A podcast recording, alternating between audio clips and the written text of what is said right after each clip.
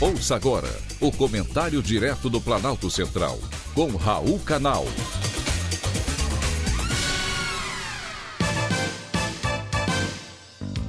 Queridos ouvintes e atentos escutantes, assunto de hoje: olhe para cima. Dizem que do céu só cai chuva. Ledo engano. Semana passada, moradores da cidade de São Mateus do Sul, no interior do Paraná, encontraram um pedaço do foguete SpaceX do bilionário Elon Musk. Após análises, a Rede Brasileira de Observação de Meteoros concluiu que a parte encontrada pode pertencer ao foguete Falcon 9. Imagina a surpresa dos moradores. Mas como é que se sabe que o pedaço de ferro retorcido era parte do foguete de Elon Musk?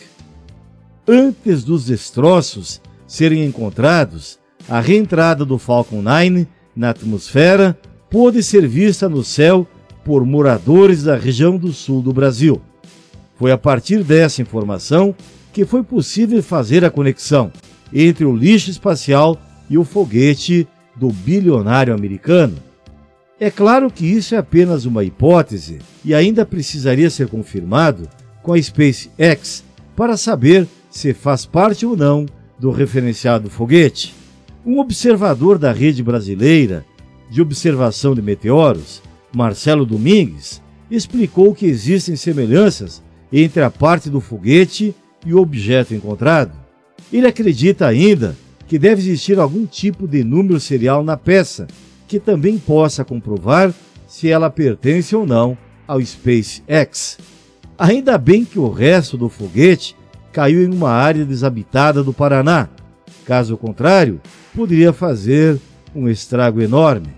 A peça de metal tem 4 metros de comprimento a outra semelhança com o foguete da SpaceX é que a peça é feita de uma liga de nióbio e titânio, que garante à estrutura uma resistência adicional às altas temperaturas, o que explicaria o fato dela ter resistido à reentrada em nossa atmosfera. O foguete Falcon 9 foi lançado em 2015, mas ficou sem combustível suficiente para retornar à Terra depois de completar a sua missão e acabou permanecendo no espaço. Elon Musk tem contribuído muito para a exploração espacial, mas ele que tome cuidado. Não queremos que seu lixo espacial caia em nossas cabeças.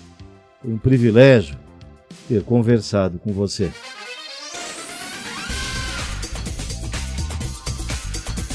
Acabamos de apresentar o comentário direto do Planalto Central, com Raul Canal.